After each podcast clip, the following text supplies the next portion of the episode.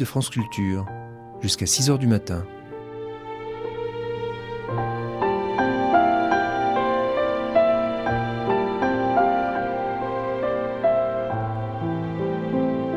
France Culture la nuit, une mémoire radiophonique.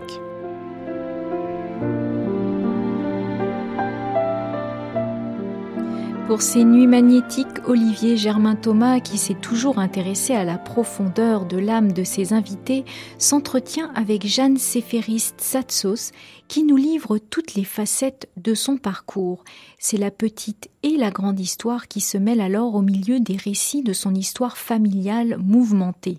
Lorsque la poésie et l'écriture servent de rempart au traumatisme des violences, le récit se fait universel. C'est L'âme multipliée, portrait de Madame Jeanne Tsatsos, qui s'entretient avec Olivier Germain Thomas en 1978.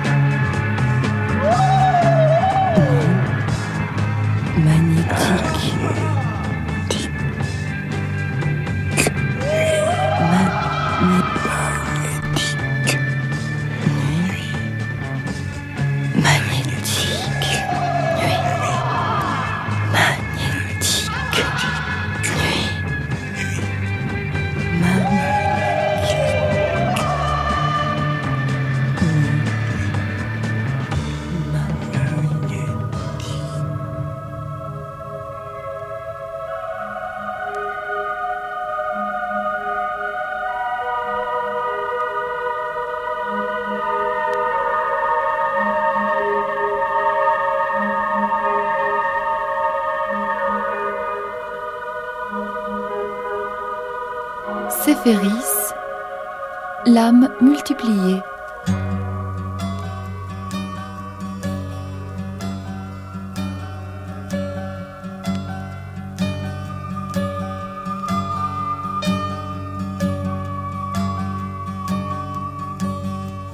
Et je frissonne sur des synthétiseurs et je bourdonne sur des amplituneurs, des guitares électriques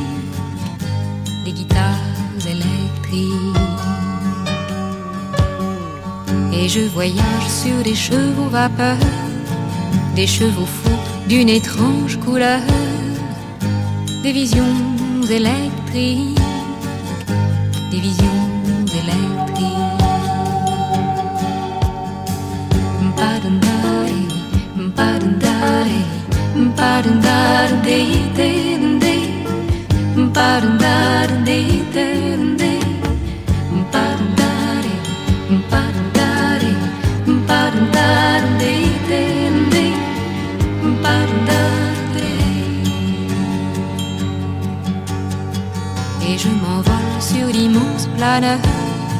Des tapis turcs d'une infinie douceur, des lumières électriques, des lumières électriques. Et je me balade sur de grands écouteurs Et je divague sur mon poste émetteur Des rumeurs électriques Des rumeurs électriques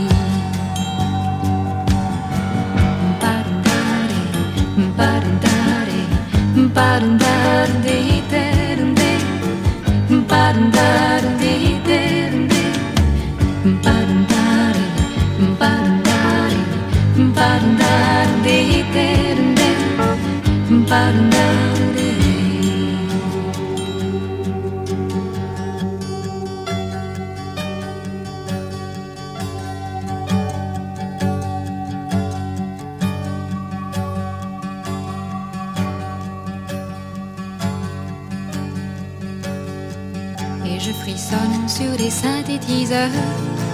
Et je bourdonne sur des amplituneurs, des guitares électriques, des guitares électriques. Avec le printemps de nouveau, elle vêtit des couleurs vives, et d'un pas léger avec le printemps de nouveau, avec l'été de nouveau, elle se mit à sourire.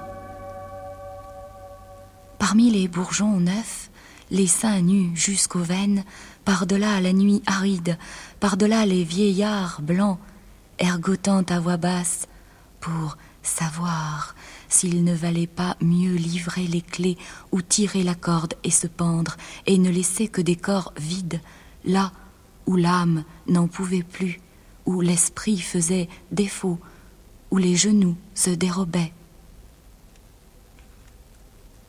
À la saison des bourgeons neufs, les vieillards perdirent la tête et livrèrent tout absolument.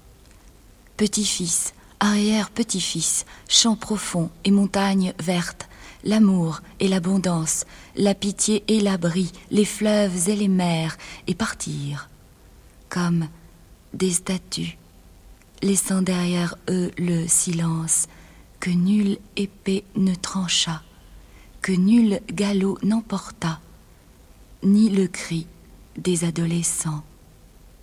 Et vint la grande solitude, et vint la grande privation. En même temps que ce printemps, elle s'établit, elle s'étala comme le givre de l'aurore s'accrocha aux plus hautes branches, dans les arbres s'insinua et revêtit notre âme entière. Mais elle sourit, paraît de couleurs vives, comme un amandier plein de fleurs parmi des flammes jaunes, et s'en allait d'un pas léger, en ouvrant des fenêtres sur le ciel qui riait sans nous, les malchanceux. Et je vis sa poitrine nue, ses hanches et ses genoux, tels, montant vers les cieux, soustraite aux tortures, le martyr irréductible, irréductible et pur, hors des murmures confus de la foule dans l'arène démesurée, hors de la grimace noire et de la nuque, en sueur du bourreau, exténué de frapper chaque fois, en vain la solitude devint un lac, la privation devint un lac, un lac vierge et sans rides.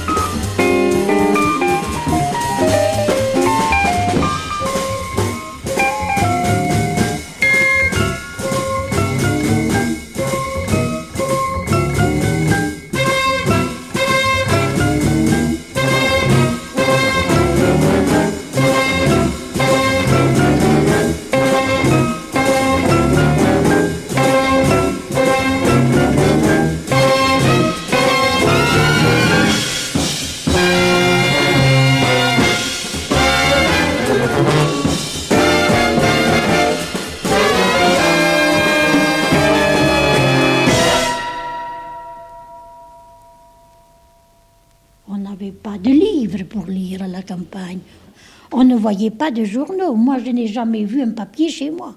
Chez nous, quoi, du temps de mon père. Vous savez, on allait un petit peu à l'école aujourd'hui, l'hiver. Moi, j'y étais deux hivers.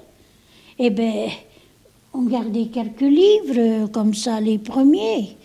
Mais vous savez, on n'avait même pas le temps de les lire. Si ça avait été ceux-ci qui avaient des mamans, un papa, qui étaient gentils et puis qui auraient aimé que ses enfants lisent. Tandis que moi, la tante, si je regardais un livre, elle me disait, hé, la Claire de notaire, là. Alors, ça me choquait. Je, je, je, laissais le, le, livre. Alors, c'était comme ça qu'on disait aux enfants. Tant de troupeaux ont défilé, tant de pauvres et riches cavaliers. Certains venus de villages distants avaient passé la nuit dans des fossés, allumé des feux contre les loups. Vois-tu la cendre Plaies rondes et noires, cicatrisées. Il est couvert de cicatrices, comme la route. Plus loin, dans le puits sec, on jetait les chiens enragés. Il n'a pas Dieu, il est couvert de cicatrices, il est sans poids, le vent souffle. Il ne distingue rien, il sait tout. Gaine vide de cigales sur un arbre creux il n'a pas Dieu, pas même aux mains. Il connaît l'aube et le crépuscule, il connaît les étoiles. Leur sang ne le nourrit pas, il n'est pas même un mort, il n'est d'aucune race, il ne mourra pas, on l'oubliera ainsi, sans lignée. Les ongles fatigués de ses doigts tracent des croix sur des souvenirs corrompus, tandis que souffle le vent désordonné. Il neige. J'étais manqué manger. J'étais petite, ma mère me faisait garder deux vaches bien loin de chez nous.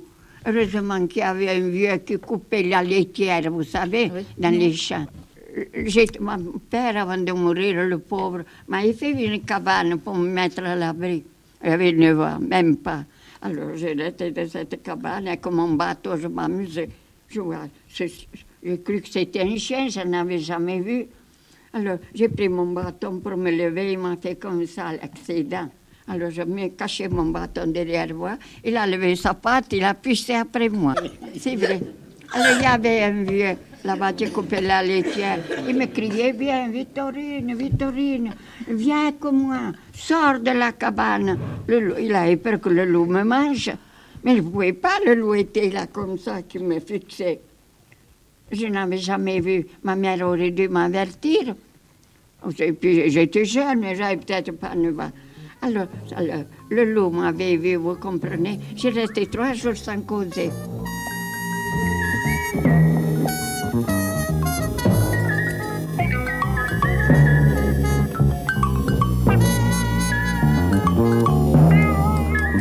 Bye.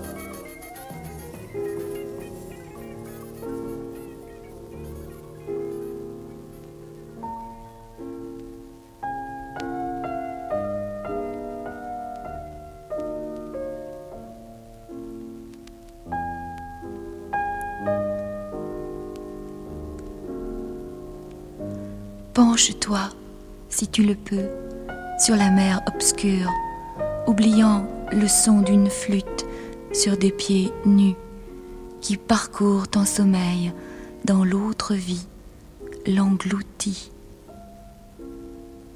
Sur ton dernier coquillage, écris, si tu le peux, le jour, le nom, le lieu, et jette-le dans la mer, qu'il y disparaisse. Nous nous sommes retrouvés, nus, sur la pierre ponce, regardant les îles nées des flots, regardant les îles rouges s'abîmer dans leur sommeil, dans notre sommeil. Nous nous sommes retrouvés nus, inclinant la balance vers l'injustice. Talon de la vigueur, vouloir sans faille, amour lucide, desseins qui mûrissent au soleil de midi, voix du destin au bruit de la jeune paume frappant l'épaule. En ce pays qui s'est brisé, qui ne résiste plus, en ce pays qui jadis fut le nôtre, rouille et cendre, les îles s'engloutissent.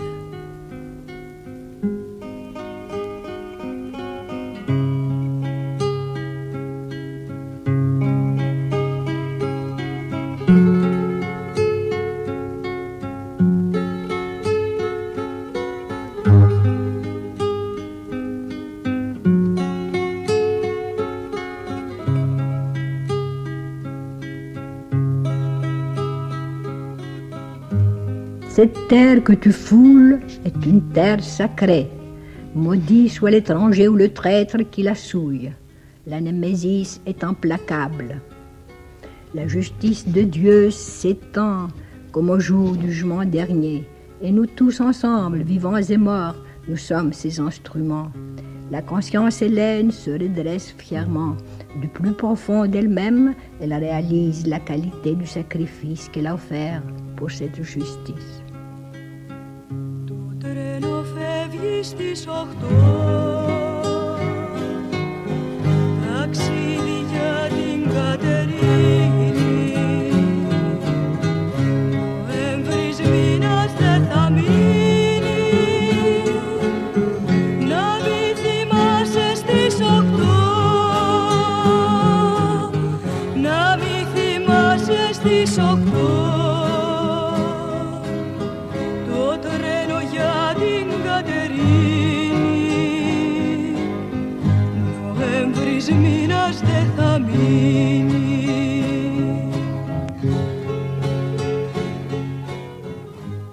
Madame la Présidente, vous avez eu une vie fort remplie et en même temps fort variée, puisqu'elle a été une vie littéraire, une vie de guerre pendant toute la période de l'occupation nazie et maintenant une vie politique.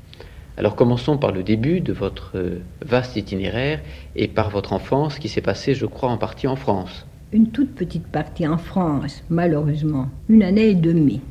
J'étais pensionnaire dans un pensionnat d'Auteuil, à l'Institut maintenant. Comme ma famille est installée à Paris en ce moment-là, parce que mon frère Georges faisait ses études de droit à la Sorbonne, je menais une vie française quand je sortais de l'école, etc. J'allais au théâtre, à la comédie française. Je suivais enfin tout ce que pouvait voir une enfant de cette époque. Un de vos souvenirs importants d'enfance, c'est le moment où vous avez appris la mort d'Edmond Rostand. Oui, un jour, dans mon école, la directrice entra dans la classe et nous annonça solennellement la mort d'Edmond Rostand. Mon amie Paulette, à côté de moi, me demandait Mais c'est un parent, toi, tu le connaissais Au milieu de mes sanglots, je secouais la tête négativement. Comment lui expliquer, puisque moi-même, je ne comprenais pas ce qui se passait en moi? J'aimais beaucoup ces vers, j'aimais Aiglon, je connaissais les tirades, j'aimais Cyrano, Flambeau était un ami à moi. Vous comprenez alors Comment pouvait-il mourir, Rostand? C'était inadmissible. Inadmissible. Mais ce qu'il y a de très beau, c'est que vous reconnaissez justement que vous ne connaissiez pas les raisons de votre désespoir. Mais non, parce que je ne pouvais pas dire que je voulais qu'il soit immortel. C'était tout à fait illogique, n'est-ce pas? Je n'osais pas le dire, mais je le voulais au fond de moi-même. Plus tard, nous sommes rentrés en Grèce. Il y a eu la catastrophe de l'Asie mineure, qui fut certainement la plus grande plaie que mon pays a reçue. Et ma famille, qui provenait de l'Asie mineure, a été très malheureuse. Vous étiez originaire de Smyrne, je crois. Oui, mais nous avions quitté Smyrne avant la Première Guerre. Nous ne sommes pas des réfugiés. Mon père a été élu professeur de droit international à l'Université d'Athènes en 1915. Après, je fais mon droit. Je fais mon droit à Athènes. C'était la calamité de la famille. Tout le monde faisait son droit. Mon père était professeur de droit, mes deux frères ont fait leur droit. Et je connaissais presque le droit international, copiant le soir à la machine le droit international de mon père. J'avoue que en ce moment-là, je n'écrivais pas. J'écrivais les faits de chaque jour, parfois, quand j'avais envie, ou bien j'écrivais quelques vers que je déchirais après plus tard. Et puis je vais vous dire une chose, avec Georges Seferis, qui écrivait toutes les nuits, il faisait toujours, à côté de son travail, un travail intellectuel pour lui-même, j'avais peur, je me sentais tout à fait inférieure. Vous comprenez? J'avais un sentiment d'infériorité, un complexe d'infériorité. Donc, euh, toutes les fois que j'écrivais quelque chose, je le déchirais.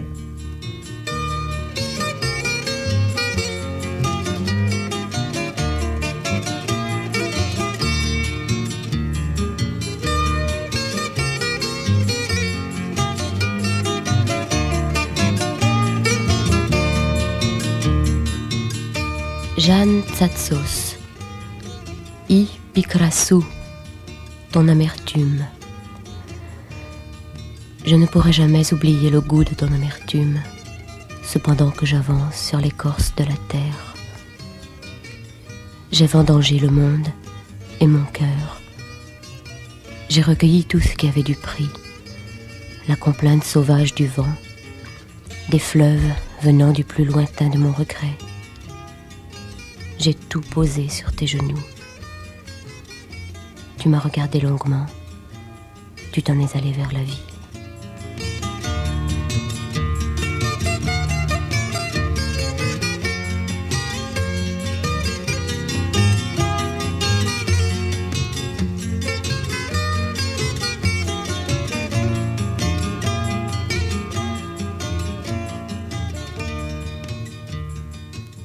Plus tard, j'ai fini mon droit, j'ai fait ma thèse sur la condition de la femme au point de vue international, c'est-à-dire le mariage au point de vue international. Été docteur en droit à Athènes. J'étais la première docteur en droit à Athènes. Il n'y avait pas de femme alors à ce moment-ci. Plus tard, en finissant mon droit, je me suis mariée.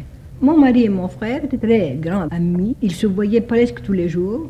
On discutait beaucoup littérature on discutait beaucoup poésie. Nous avions un petit cercle où tout le monde qui écrivait prose ou poésie venait à la maison. Alors il y avait aussi un garçon, Georges Katimbalis, grand ami de mon frère. Georges Katimbalis, c'est le colosse de Maroussi, de Henry Miller, qui n'écrivait jamais, mais qui avait le don de raconter des histoires en n'en plus finir. Tout le monde l'écoutait raconter des histoires. Il y a plusieurs écrivains qui s'inspiraient de lui. Lui aussi venait, il était très grand ami de mon frère et de mon mari. Cette vie a continué, n'est-ce pas une vie réellement littéraire, parce que mon mari aussi écrivait, écrivait sur Palamas. Le, grand poète de l'époque était Palamas. Il était très vieux, on allait le voir. Mon mari l'admirait beaucoup. Il a écrit sur lui une grande, grande étude. Et la guerre est arrivée, 1940. C'était quelque chose d'affreux. C'est-à-dire, être un réfugié, c'est une calamité qui s'oublie après deux, trois mois, un an peut-être, je sais pas. Enfin, on s'installe, on s'arrange. Mais être sous le joug d'un étranger, c'est inadmissible. Inadmissible. C'était une chose que aucun grec ne pouvait supporter. Pendant quatre années, nous étions au front. Au commencement de l'esclavage, il fallait cacher les Anglais. Tout le monde cachait des Anglais. Personne, jamais, il n'a dénoncé quoi que ce soit. On a attrapé des femmes, des pauvres femmes, des vieilles femmes. Ils les ont battues. Personne ne dénonçait. On se sentait malheureux d'un côté, et puis tous ensemble encore. toute la Grèce était encore qui souffrait. Vous savez, c'est un grand bonheur qu'on se sente comme ça, malgré l'esclavage, sentir qu'on est fort. On est fort de toute une nation, n'est-ce pas? La seconde année, les férocités étaient plus grandes. Moi, j'avais un grand ami, Michel Achilles, qui était euh, officier de la marine. La seconde année, il voulait partir. C'était un poète. Il écrivait des poésies. Il était un, un bon prosateur. Et quand il a vu, n'est-ce pas, que la guerre continuait, il voulait partir pour l'Égypte, pour aller rencontrer son bâtiment. On l'a surpris et on l'a fusillé. C'est formidable de mourir quand on a une âme multipliée comme Achilles. Il recevait tout le pays, lui, et puis il le recevait avec cette sensibilité merveilleuse, n'est-ce pas? Il avait une sensibilité qui pouvait surprendre toutes les nuances. C'est comme s'il y avait des milliers qui étaient morts avec lui.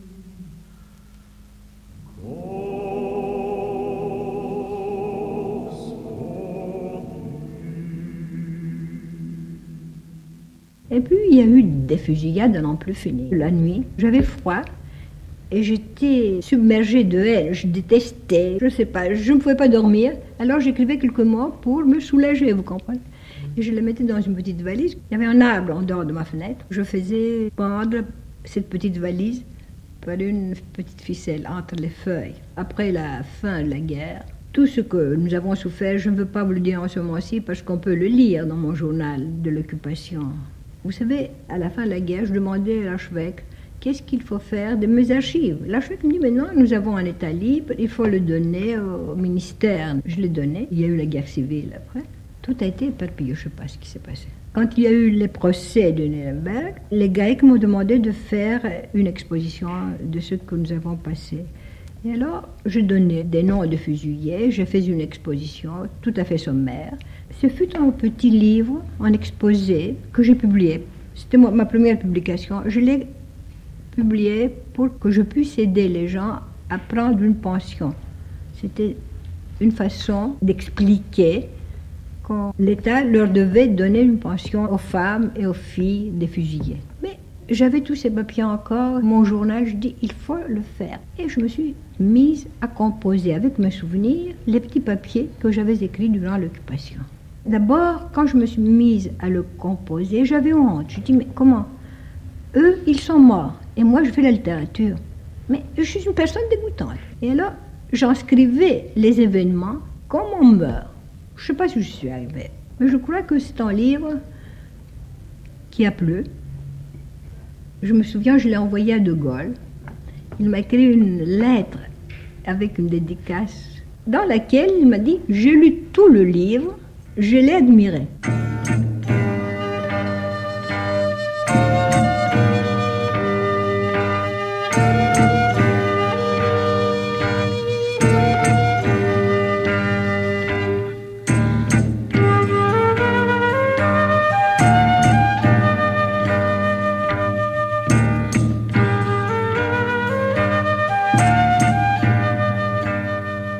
18 juin 1943.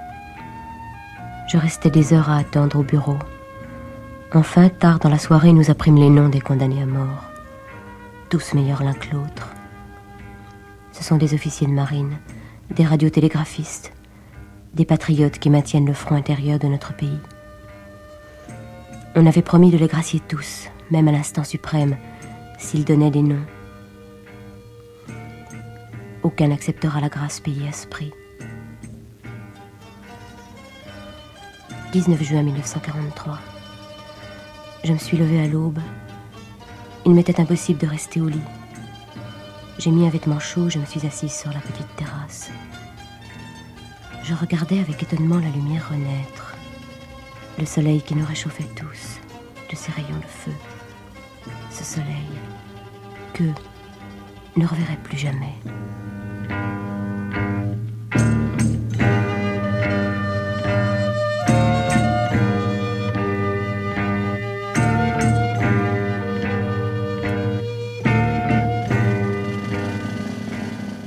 13 décembre 1943. Le 13 décembre, les nazis ont cerné Calavrita de toutes parts et se sont mis à faire sonner furieusement les cloches. Tout le monde est sorti dans les rues. On a conduit alors la foule dans la cour de l'école. Là, les Allemands ont séparé les hommes et les jeunes garçons au-dessus de 15 ans et les ont emmenés au-delà du cimetière, au pied de la colline. De là, en effet, on peut voir toute la ville. Ils ont installé deux mitrailleuses devant eux afin que personne ne puisse s'échapper. Ils ont mis ensuite le feu à Calavrita.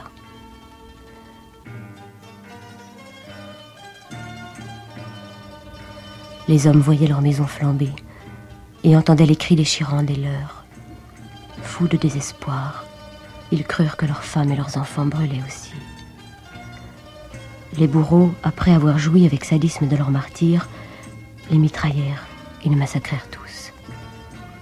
Quant aux femmes et aux enfants, ils les enfermèrent dans l'école et y mirent le feu. Il semble toutefois qu'un officier autrichien ne put supporter un tel supplice, et partant le dernier, il laissa les portes de l'école ouvertes, après avoir éloigné les sentinelles.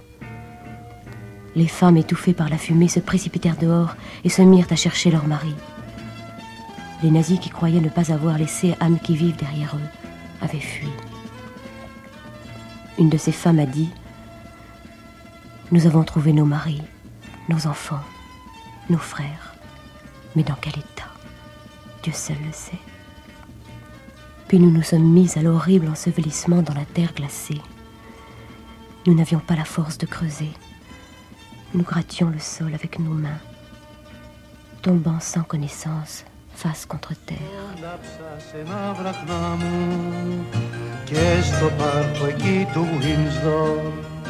Τι φαρείται εκεί πως ύβρα περπατώντας το σκοτάδι.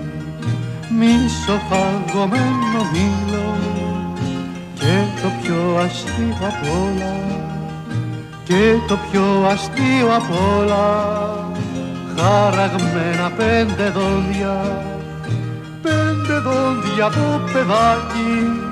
λόγχαγε βασιλάδες πέντε δόντια από παιδάκι λόγχαγε βασιλάδες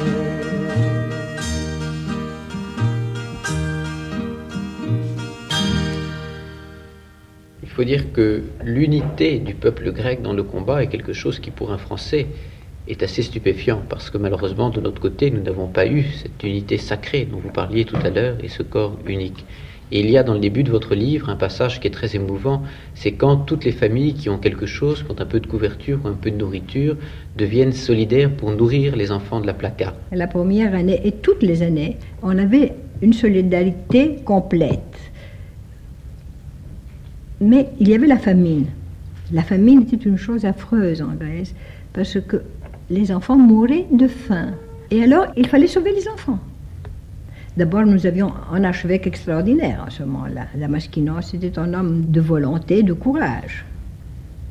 Il a sauvé le peuple grec euh, dans ces moments difficiles avec euh, beaucoup de courage et avec beaucoup de générosité.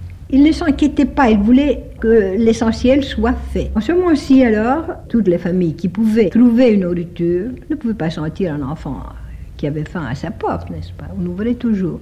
Mais alors, on avait fait une organisation euh, et on mettait des enfants pauvres dans des familles aisées, plus ou moins. Moi, je connaissais tous les pauvres de la plaque. On avait fait une soupe à la plaque et tous les petits garçons, on les avait éparpillés dans les maisons aisées de Kolonaki, de Hirodwatikus, enfin des personnes cuisinaient, hein, parce que chez eux, on ne cuisinait pas. Et alors c'était charmant parce qu'on courait après quand je rentrais chez moi, on disait moi je mangeais du poisson ou bien moi je mangeais des œufs, etc. Ils étaient exquis, mais je suis heureuse et fière que qu'un enfant est tombé malade ou qu'un enfant est mort. Ça, c'est une chose dont je suis fière. Peut-être la seule dont je suis fière. Oh, mais il y a eu d'autres actions que vous avez faites, et notamment euh, l'aide aux familles des fusillés. Et ça, c'était mon, mon travail. C'était le 1er mai 1944, quand on a fusillé 200 otages. Je pourrais vous lire euh, peut-être euh, une page de ce passage, n'est-ce pas? Parce que vraiment, c'était alors je me suis sentie entre la mort et la vie. Je me sentais à demi morte. Et la plupart des fusillés, c'était des héros, des personnes qui faisaient du sabotage. Ils appartenaient à des complots. Alors, les Allemands ne voulaient pas que ces familles soient à l'abri. Ils voulaient que les personnes qui agissent contre eux soient punies en eux-mêmes et dans leur famille et que leur famille euh, reste dans la dèche, vous comprenez? Alors, nous, nous faisions le contraire. Dès que camp mourait, la famille avait tout ce qu'il désirait. On tâchait que rien ne lui manque. On prenait la place du fusilier.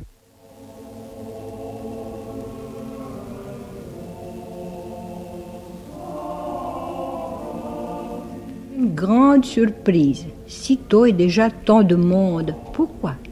Que se passe-t-il demandai-je. Je me présentai à l'archevêque. Il était livide. Écoutez, me dit-il, aujourd'hui à l'aube, on a exécuté 200 otages à Kessariani.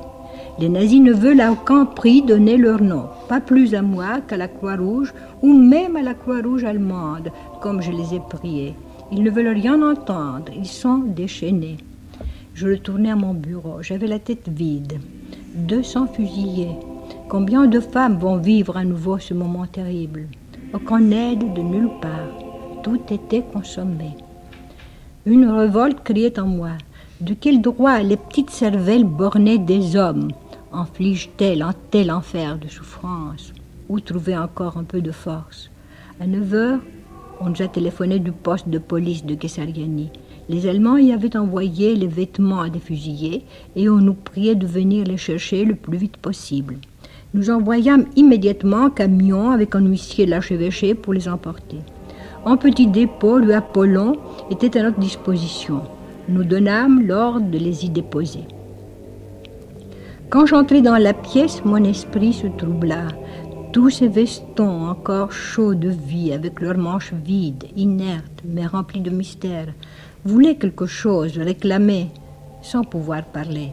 J'en pris un dans mes mains. Les coudes en usés. Dans la poche, en chiffon de papier froissé, une note. Si je ne parviens pas à publier mon livre, vous trouverez mes manuscrits. Aucun nom. Dans un autre veston, une carte d'identité. Ensemble, non. Dans un autre, rien, pas même cela. Dans un autre, quelques mots encore. Maman est venue me voir, comme sa main tremblait. Je fermai la porte je me suis enfuie. Au bureau, nous avons toutes convenu de rester d'abord seuls dans la pièce, de réunir tous les indices d'identité et les notes que nous trouverions dans les vêtements, afin de connaître le plus de noms possible. Nous ouvririons ensuite les portes à la foule. Nous pûmes identifier 75 noms.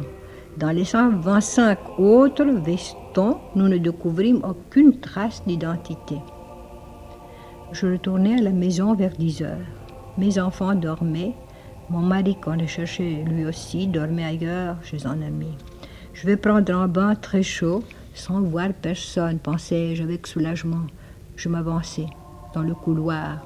Mais là, je vis sur une chaise quelque chose d'horrible. J'en fus glacée tout entière, en costume de mon mari, aux manches inertes, engourdie comme les deux cents autres.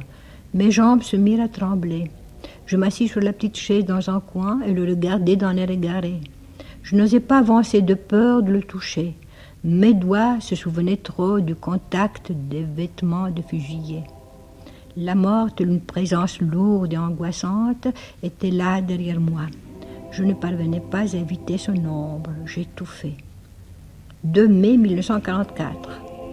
Nous avons ouvert aux femmes les portes du dépôt. Une foule immense est entrée. Toute la rue Apollon était pleine. Femmes d'Athènes, de Pantalique, de Leusis. À un moment donné, j'ai eu l'impression que toutes les femmes martyres du pays se trouvaient là. Celles qui retrouvaient les noms partaient en sanglotant, apportant les quelques reliques de leur mort. Les autres entraient, cherchaient éperdument, et quand elles ne trouvaient aucun vêtement connu, elles faisaient mine de partir mais revenaient pleines d'angoisse pour chercher encore. Certaines trouvaient immédiatement un vêtement ayant appartenu au leur. D'autres cherchaient douloureusement des heures entières. Une mère tomba sans connaissance.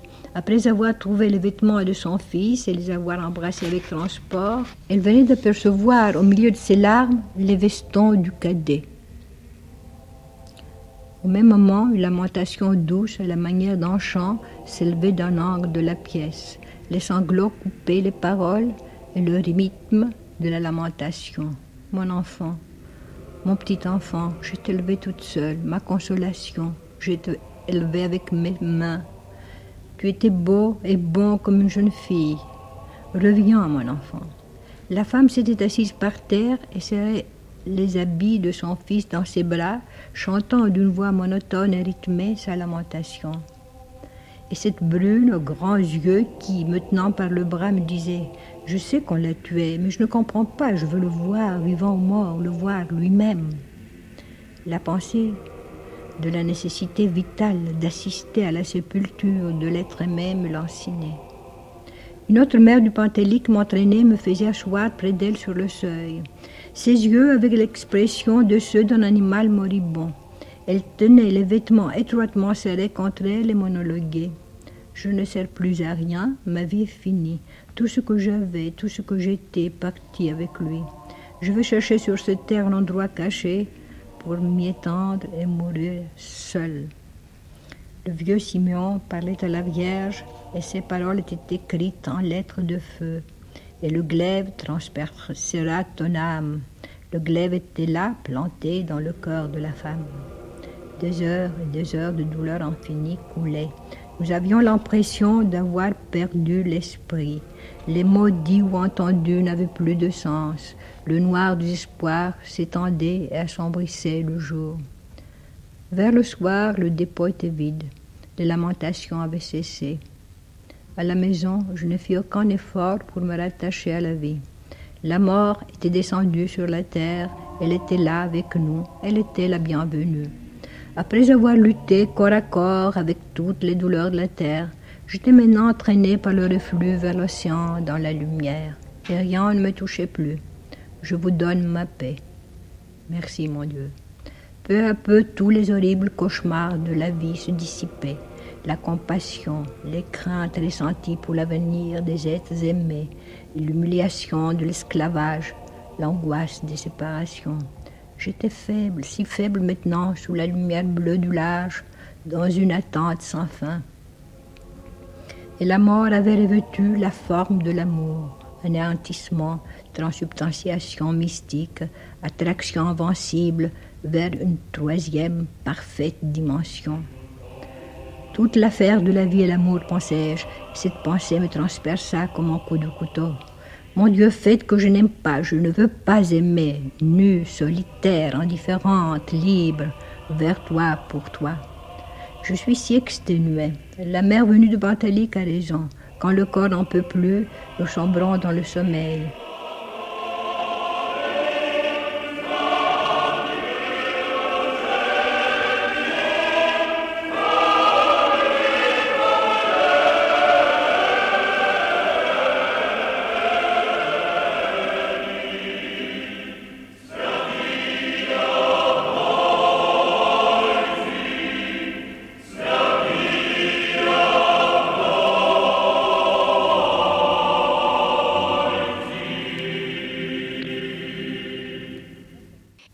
Mai 1944, à l'archange de ma mort. Viens à moi, je suis belle, l'âme meurtrie encore du rude service de l'amour, les sens ouverts comme ceux de la terre enflammée. Viens à moi, je suis seule, dans la montée vers le mystère, j'ai dépassé l'homme primitif et ma solitude est plus lourde que ma vie. Viens, ô toi digne, fort et brave, ouvrant la lourde porte de l'Apocalypse vers l'amour parfait. Femme attachée à ma croix, j'étends les mains vers toi, chaude de mon cœur et mes sens, et je me perds en toi, et tu es ma mort, mais aussi toute ma vie. Voici l'heure, elle est tienne, mon Dieu. Les mots se perdent, j'entends la rumeur de la vérité montée des entrailles de la terre.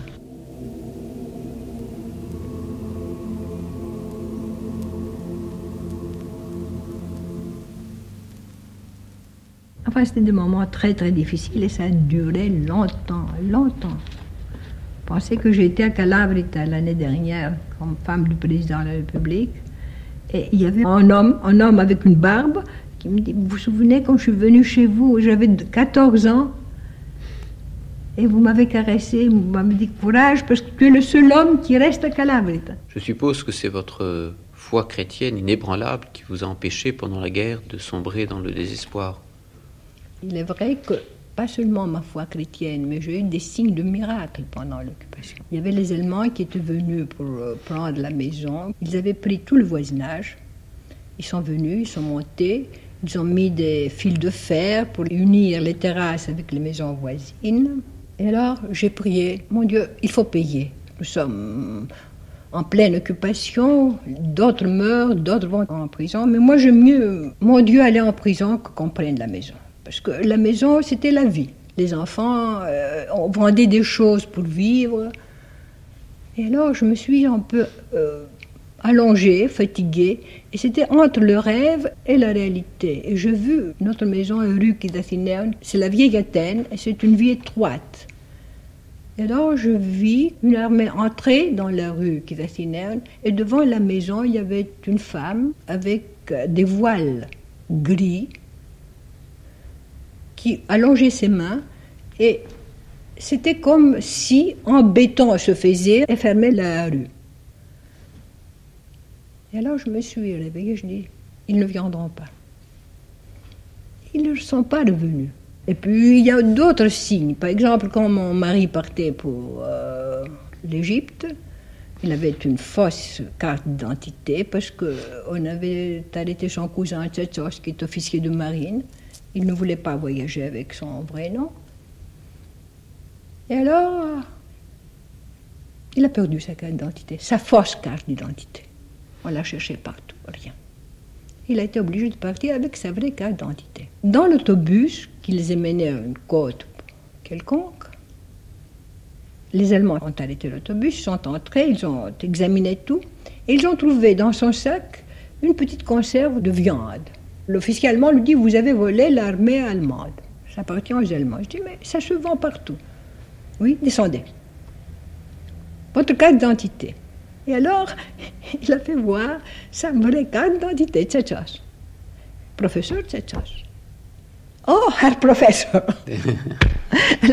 Un professeur ne peut pas être un voleur, n'est-ce pas? Ils l'ont libéré, c'était fini. Là, vous montrez un exemple où l'allemand est respectueux de la pensée.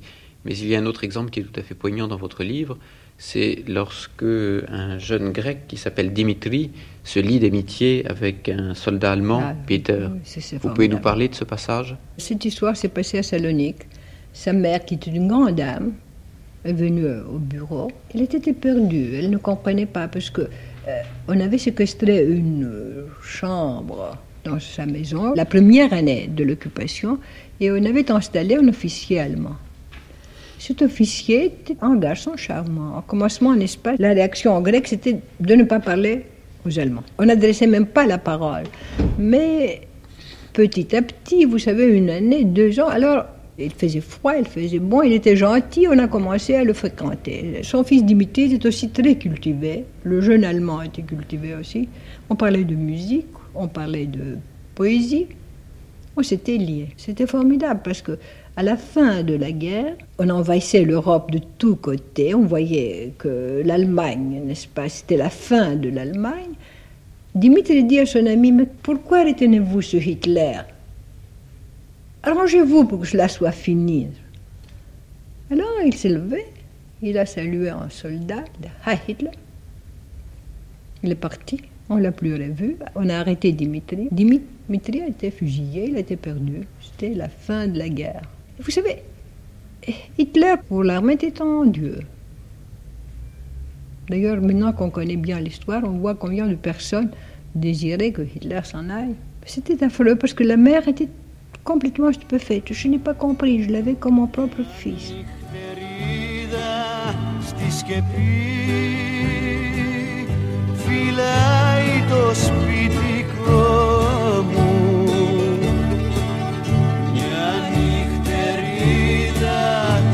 Il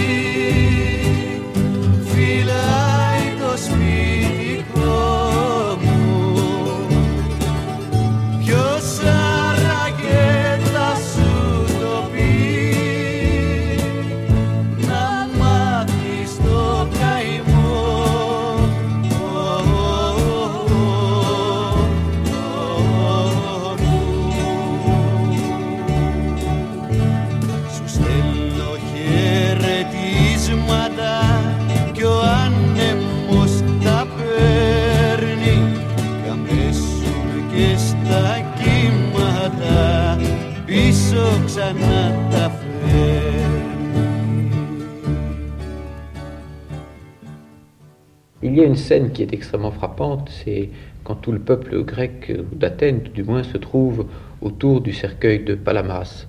Ah, c'était Vous pourriez nous ouais. raconter cette scène? Je crois que, vous savez, comme je vous ai dit tout à l'heure, on aimait beaucoup le vieux Palamas. D'ailleurs, c'était un poète presque national après le vieux Solomos qui avait écrit notre hymne national. Palamas, réellement, c'était un homme de grande inspiration il avait écrit des livres que tout le monde lisait. Et alors, il est mort en pleine occupation. On a averti mon mari. Nous étions des voisins. Il habitait aussi Plaque. Moi-même, j'ai mené mes petites filles pour le voir. Et puis, nous l'avons accompagné au cimetière. Le cimetière était noir de monde. Un autre poète, Sikelianos, avait aidé à porter son cercueil. Les jeunes gens portaient son petit cercueil. D'ailleurs, tout petit, vous savez, il était très vieux aussi. Et les vieux de petits cercueils. Vous savez, l'église au cimetière est très petite. Il y avait un monde fou, tout le monde était resté dehors. Il y avait l'archevêque qui a fait un discours, et puis Sikelianos avait fait une poésie. Mais Sikelianos, quand il récitait des vers, il avait un tel souffle que ces vers, réellement, étaient faits pour lui. Personne ne résistait à réciter des poèmes de Sikelianos. On sentait que la petite église éclatera, n'est-ce pas? C'était une émotion, tout le monde pleurait. Nous sommes sortis avec le cercueil, tout le monde l'accompagnait. Les Italiens restaient au bout, personne ne comprenait rien, ils ne comprenaient pas ce qui s'est passé.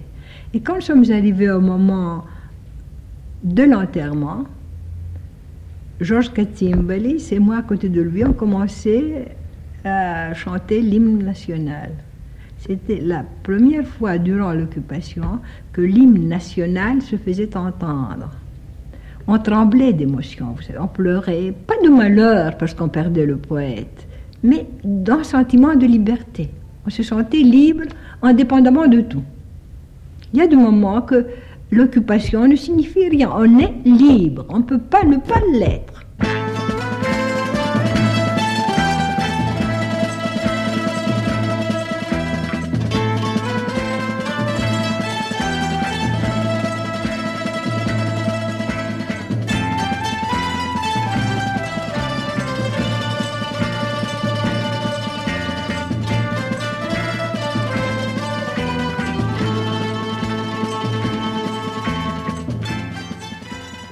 Autre aspect très important de votre vie, c'était votre frère, Georges Séphéris, le fameux Eh oui, poète, prix ah. Nobel. Et vous avez bien évoqué votre enfance commune, vos rêves communs, et je dirais presque votre confraternité qui vient du fait que vous étiez poète l'un et l'autre. Vous l'avez bien évoqué dans l'ouvrage Mon frère Georges Séphéris. Avant que vous nous parliez de Georges Séphéris, je voulais vous interroger sur votre autre frère qui est méconnu pour les Français, mais qui apparaît comme un personnage extrêmement curieux, très étonnant, et vous semblez même dire parfois que c'est peut-être lui qui, de toute la famille, avait le plus grand don poétique, c'est votre frère Angelos. Je dis qu'il était le meilleur de tous. Oui, Pas pour ce point de vue poésie. Il écrivait des poésies, il avait une sensibilité extraordinaire, Angelo. D'ailleurs, comme je vous ai dit, mon père aussi était poète et nous trois, nous adorions la poésie. Angelo, c'était un homme qui ne s'extériorisait pas du tout. Il avait un petit sourire, il comprenait tout, il était très brave. Durant l'occupation, on l'avait mis en prison. Il avait travaillé, il appartenait d'ailleurs à une organisation de sabotage durant l'occupation. Il est très très brave. Il écrivait, il ne parlait jamais. Il avait écrit un recueil de poésie, mais je ne sais pas, comme il est mort en Amérique, on n'a rien trouvé. Je sais qu'il avait écrit un recueil de poésie. J'ai cette traduction d'Hamlet. Il adorait Hamlet. Je crois qu'il sentait une fraternité avec Hamlet. Et votre frère Georges, vous étiez très lié à lui, puisque vous lui avez même dédié des poèmes qui s'appellent Élégie à Georges. J'ai écrit ce livre, mon frère Joseph Ferris. Il y a une correspondance entre Georges et moi qui prouve combien nous étions liés, n'est-ce pas? Georges s'ouvrait à moi. Après, avec le temps, vous savez, les influences diplomatiques, etc., il s'est refermé sur lui-même. Il ne parlait plus. Et après, il s'est marié aussi. Moi, je l'ai perdu de vue après son mariage, c'est-à-dire après sa 40e année. Mais durant cette correspondance, pendant notre jeunesse, on voit un garçon vert, un garçon qui souffre. Et j'ai publié, j'ai écrit ce livre d'abord pour sauver tout ce que je peux sauver de Georges Seferis, mais aussi pour les jeunes, parce qu'on voit l'agonie d'un jeune homme qui sent la poésie en lui, qui tâche de s'exprimer et que ce qu'il dit ne lui plaît pas. Toute la vie, nous avons été très très liés. Mais c'est fatal que quand un homme se marie, tous ces liens s'amortissent un peu, n'est-ce pas? Mais quand même, je crois que jusqu'à la fin, euh, nous avons été très liés et quand il a fait sa déclaration contre la dictature en 1969, la première personne qui a annoncé son projet, c'était à moi. Il est venu, il m'a dit, tu sais, je compte faire une euh, protestation contre la dictature. Qu'est-ce que tu penses? Je dis, à la place où tu es, tu ne peux pas ne pas le faire. Tout le monde l'attend, cette protestation. Alors il m'a dit, j'ai trois dates en vue. Je dis, pas de dates, une seule que tu tiendras jusqu'au bout. Et la première, tu parleras à une seconde personne, ça s'apprendra, tu seras empêché de la faire. Et alors, nous avons combiné qu'il prendrait la première date. Il est parti pour Delphes, il m'a envoyé une carte de Delphes significative, et quand il est rentré, il a fait sa protestation. C'était le 28 mars 69, je crois. Oui, 69. Le lendemain, on a été chez lui, la police qui était chez lui, parce que moi, je lui téléphonais le lendemain. Et il me dit, je ne veux pas te parler, je te parlerai dans une demi-heure. Et alors, dans une demi-heure, il m'a pris le téléphone, il me dit, il y avait quelqu'un ici, je ne pouvais pas te parler. Je dis, je viens. Il dit, non, je viendrai moi chez toi. Il est venu, il m'a raconté tout ce qui s'est passé entre le policier et lui. Il était très poli. La police était très polie. On lui a demandé si il voit beaucoup de journalistes. Et lui, il a dit Je vois beaucoup de personnes, journalistes et autres, mais c'est une question vaine parce que je viens de rentrer d'Amérique où tout le monde m'a demandé ce que je pense du gouvernement de mon pays. Et j'ai répondu que tant que je suis en dehors de mon pays, je ne fais aucune critique. Je parlerai quand je serai dans mon pays. Je suis rentré et j'ai fait cette protestation. J'ai dit ce que je pensais. Je ne parle pas aux journalistes. Ce que j'ai à faire, je le fais directement. Et alors, le policier a salué, il l'a quitté. C'était une preuve d'intelligence de la part des colonels, malgré tout. Très. Parce que si on mettait en prison le prix Nobel, cela aurait éclaté dans le monde entier comme un scandale, n'est-ce pas? Et quelle a été la réaction populaire à cet appel? Vous savez, en ce moment-là, la réaction populaire était enthousiaste, mais on ne pouvait pas s'exprimer. Tous les prisonniers lui écrivaient, il était en contact avec les prisonniers, etc. Mais ce qui a été réellement touchant jusqu'aux larmes, c'était son enterrement. Quand il est mort, 1971, c'était quelque chose, une foule noire qui a rempli le cimetière. Les jeunes gens ont porté le cercueil de l'église jusqu'au tombeau, ont chanté ces chansons. C'était un enterrement plus impressionnant que celui de Palamas. C'est très curieux comme tout le pays retenait ce moment-là et voulait le retenir, les jeunes surtout.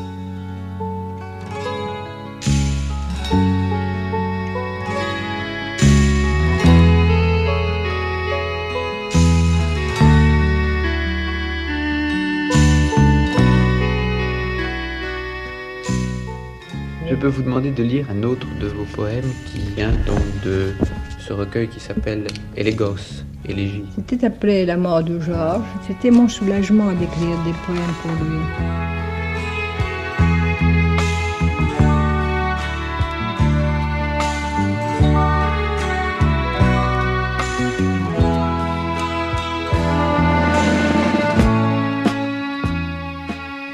Le grand tourment. Περπατήσαμε οι αναρρύθμιτοι συντροφιά σε αυτό το χώρο της ιστορίας που ονομάζομαι Ελλάδα. Nous avions parcouru, compagnons innombrables, cet espace d'histoire que nous nommons la Grèce, en ce siècle de fer que nous disons vingtième. Nous le savions bien sûr que l'abysse glaciale emporte tout ce que nous aimons mais il est injuste que ce soit pendu à l'arbre grimaçante notre liberté dans ces riches atours, pareil d'isolement et d'idées étouffées, pareil comme d'un joyau de la peine de mort. Et tu t'en es allé, laissant pour trace derrière toi l'ardent besoin de l'absolu. Nous ne sommes plus que quelques-uns à discuter encore de notre grand tourment, répondre de cet espace dans ce siècle qui avec nous décline vers sa fin.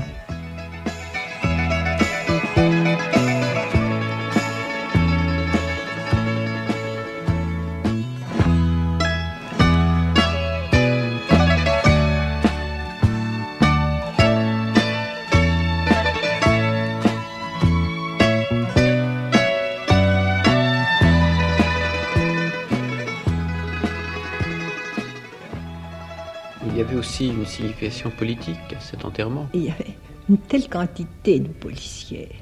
Partout, il y avait la police, de tous côtés. On avait peur. J'ai rencontré justement dans une île récemment un jeune grec qui avait gardé un souvenir extrêmement ému de cet enterrement. Et il disait même que ça a été pour eux le début de leur affirmation de leur hostilité complète dans les universités contre la dictature. C'était un mm. moment catalysateur. C'est vrai, mais vous savez, la dictature avait pris des mesures très sévères. Après Georges, après l'école polytechnique, tous les jeunes, la plupart des jeunes gens étaient en prison. C'était un moment très douloureux pour vous, cette dictature Très douloureux, très douloureux.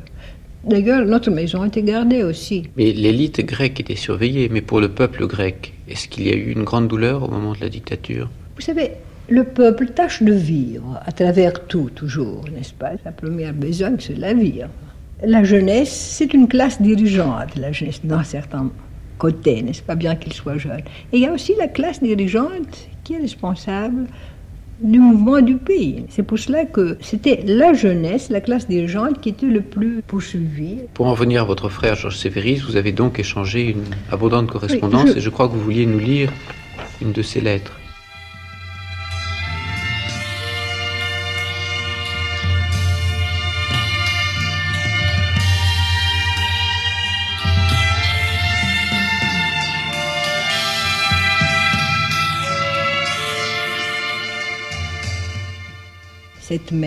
Je reviens de la comédie. Je t'écris avant de me replonger dans la glacière de mes livres.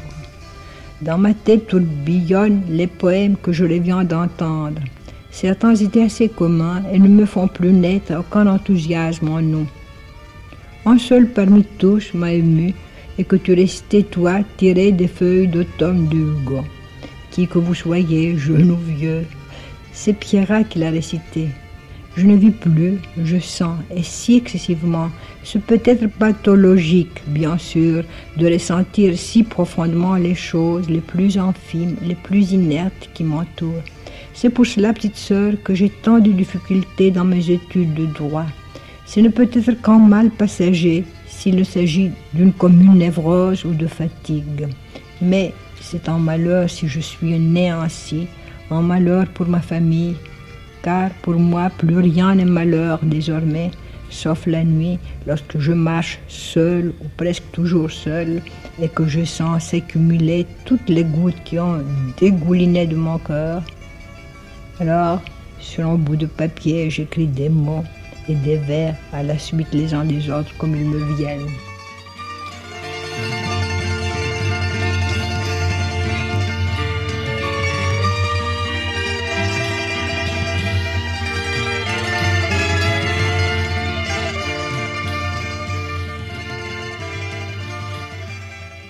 Déjà, on sent profondément la vocation de votre frère. Il écrivait des vers. Toute sa vie était orientée autour de la poésie. Autour de la poésie. Si on lui disait qu'il n'écrirait jamais la poésie, il aurait été un homme vide et malheureux. Georges Séphéris, mythologie. Mais que cherchent-elles nos âmes à voyager ainsi sur des ponts de bateaux délabrés, entassés parmi des femmes blêmes et des enfants qui pleurent?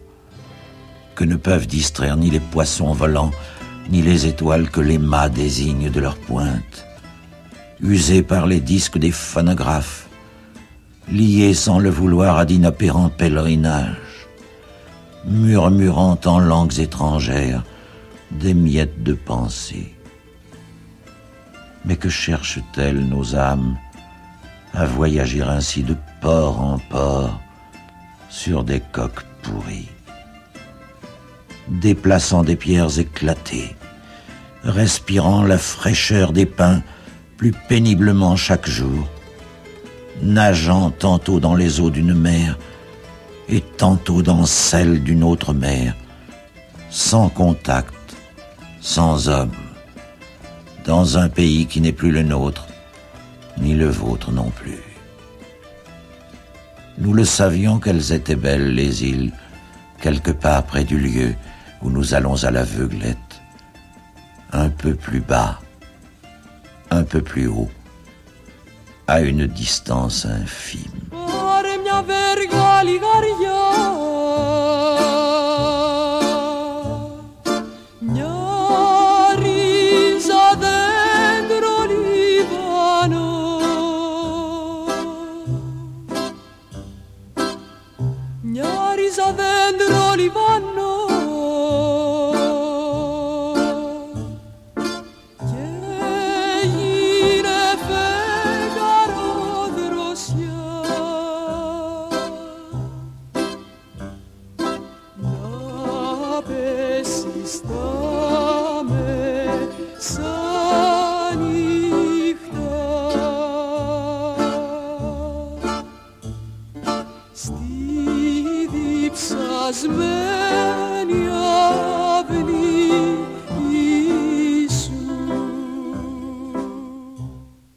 C'était cela notre amour.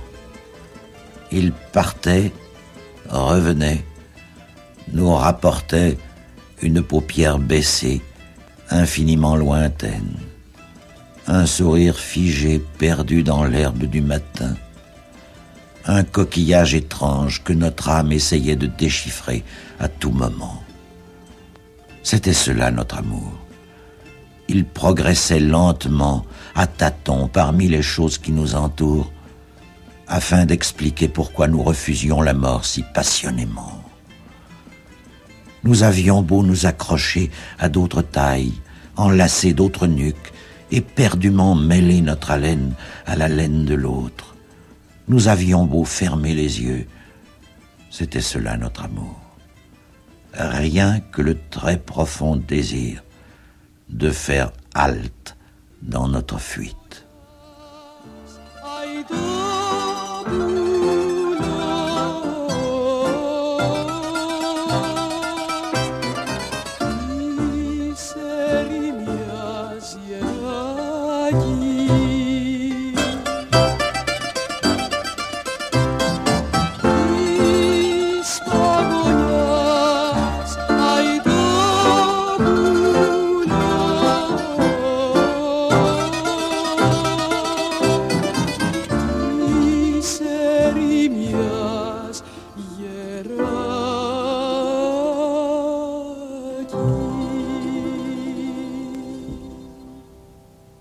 Bien maintenant entendre votre voix, mais en grec, pour nous lire une poésie que vous avez écrite. Ce poème n'est pas une forme littéraire, c'est un sentiment senti absolument, parce qu'il a été écrit le 5 mai 1944.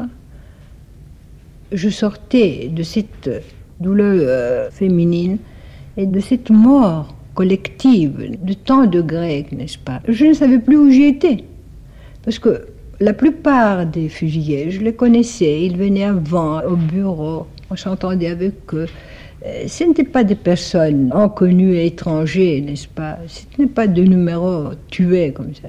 Alors, tout ce monde qui s'en allait, et puis toutes ces femmes qui pleuraient, et tout ce monde qui pleurait d'un côté, et tout ce monde qui partait de l'autre, et moi qui étais entre. Et alors, comme j'étais très jeune et j'étais une femme pleine de vie, n'est-ce pas Je sentais que la mort devait être une chose tout à fait heureuse à la fin du compte. Ce fut une inspiration spontanée, un sentiment vécu. Έλα σε μένα, είμαι όμορφη, με την ψυχή γεμάτη νόστο από σκληρή ερωτική θητεία, με τις αισθήσει ανοιχτές όπως της φλοισμένης γης. Έλα σε μένα, είμαι μόνη. Στην ανηφοριά του μυστήριου προσπέρασα τον ανώριμο άντρα η μοναξιά μου είναι πιο βαριά. Έλα εσύ άξιος και δυνατός και ωραίος ανοίγοντας την πύλη της αποκάλυψης προς τον τέλειον έρωτα γυναίκα δεμένη στο σταυρό μου απλώνω τα χέρια προς εσένα σοφά σίγουρα από αγάπη και αίσθηση και χάνομαι σε σένα και είσαι ο θανατός μου μα κι όλη η ζωή. Αυτή είναι η ώρα και είναι δική σου Θεέ μου. Όλα τα λόγια σβήνουν. Ακούω τη βουή της αλήθειας να ξεκινάει από τα έγκατα της γης.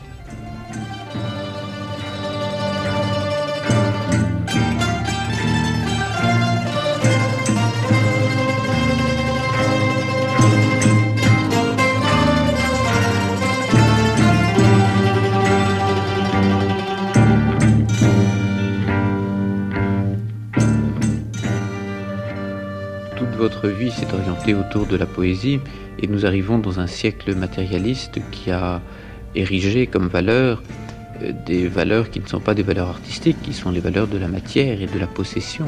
Est-ce que vous croyez que la poésie peut, face à ce matérialisme, jouer un rôle dans le salut de l'homme? Je crois que la personnalité de l'être humain doit être sauvée de toute façon dans ce siècle matérialiste de faire, comme je l'écris moi-même. Il faut sauver la personnalité humaine.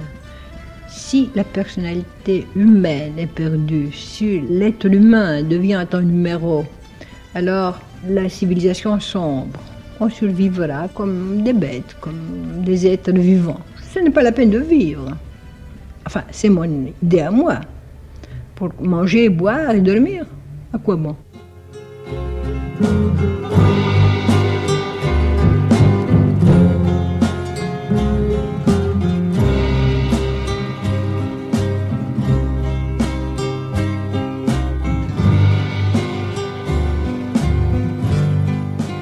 Femme nue.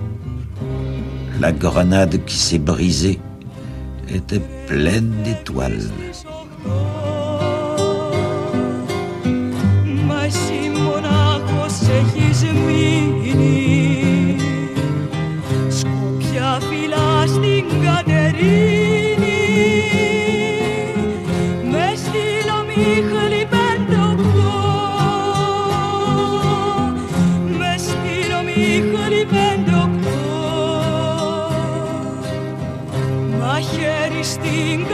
Un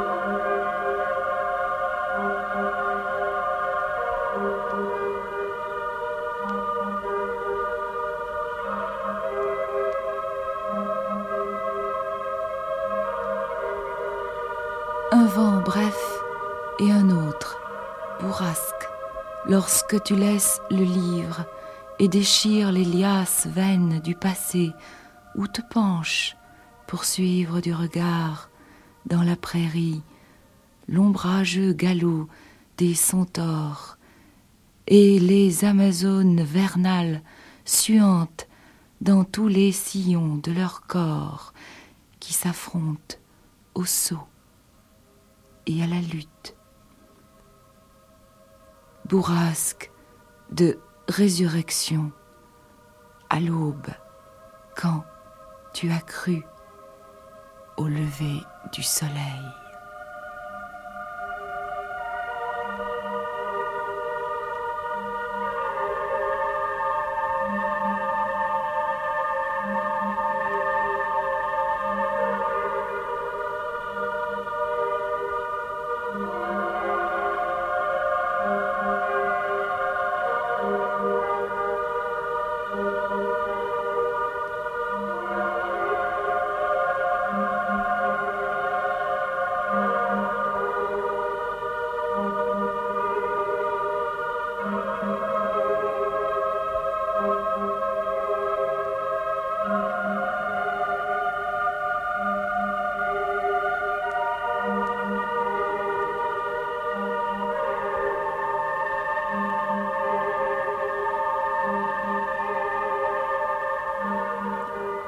Quel fleuve nous a pris où montait la vase Nous sommes restés au fond.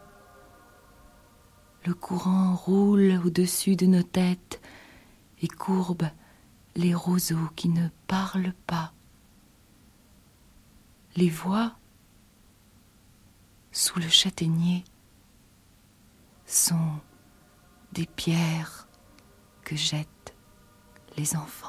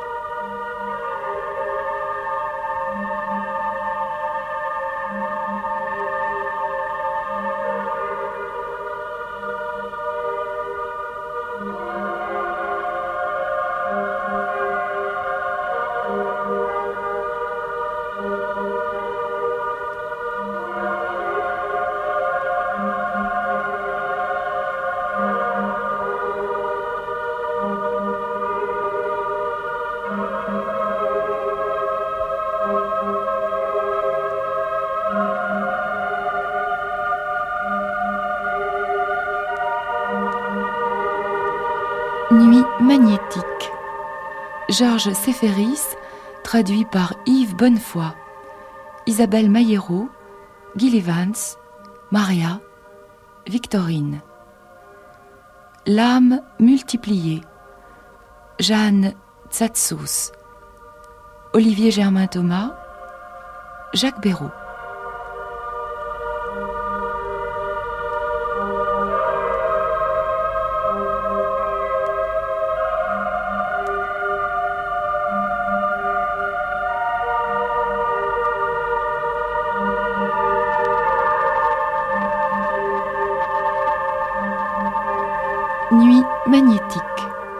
Claude Rossi, Roland Dandelex, Catherine Lagarde.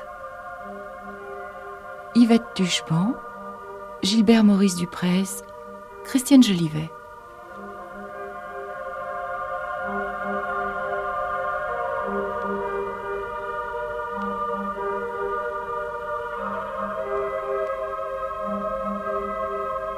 Demain, bruit de page numéro 3 pour une autre nuit magnétique. Bonsoir.